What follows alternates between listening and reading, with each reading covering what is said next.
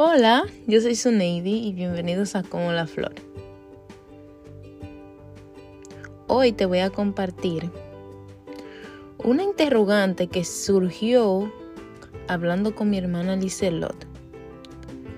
Y es Instagram para bien.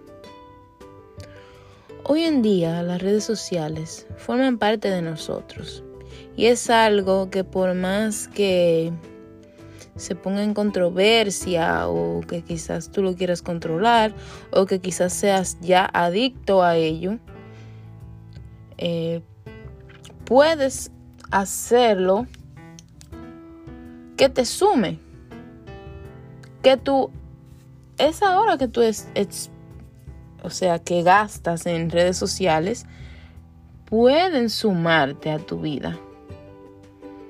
¿Y cómo se hace eso? Corrigiendo el patrón de gente que tú sigues y que te siguen a ti.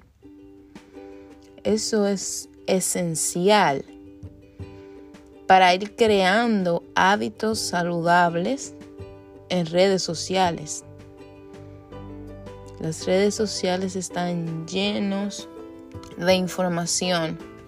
Muchas de ellas son muy negativas, pero depende de ti si tú quieres elegir ver esa información negativa y que eso te afecte en tu vida.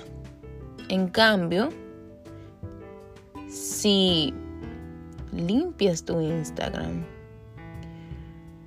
le sumas a tu vida siguiendo personas que tengan hábitos que tú quieres alcanzar, que te sumen a tu vida integral como ser humano y que absolutamente no te haga daño mental. Las redes sociales están involucradas con mucha desconexión humana. Este aparato por donde tú me escuchas ha roto muchos vínculos y de cierta manera conectando con tu día, tu Instagram y hábitos, puede mejorar esa desconexión. Aunque puede continuar, puede estar ahí constante, pero puede ser mejor. Para mí, mi experiencia con las redes sociales ha sido una montaña rusa. He llegado a borrar Instagram por meses. Eh, lo he vuelto a descargar. La ansiedad social me, me invade. Comencé a limpiar cuentas, dejar de seguir gente, a añadir cosas diferentes a mi Instagram, a ver cosas que tú sabes que me sumen a mi jornada. Por ejemplo, gimnasio, hábitos saludables, comida saludable. Yo estoy implementando eso en mi vida y como estoy haciendo ese hábito, creando ese hábito para mi vida, decidí solamente seguir personas que sumen a esa jornada ok, si yo sigo a fulano, ¿qué esa persona aporta a mi día? ¿Qué esa persona aporta a mi jornada de crecimiento? Y esos son los puntos a considerar que yo tomo en cuenta, valga la redundancia, para seguir a alguien.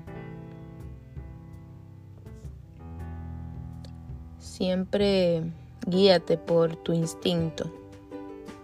Tú no estás obligado a seguir a nadie que te haga daño y que afecte tu bienestar en las redes y en la vida.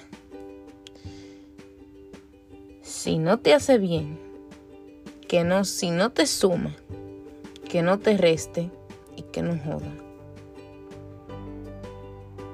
También, tú sabes, son influencias de lo que te puede aportar Instagram si tú lo utilizas de una manera sana.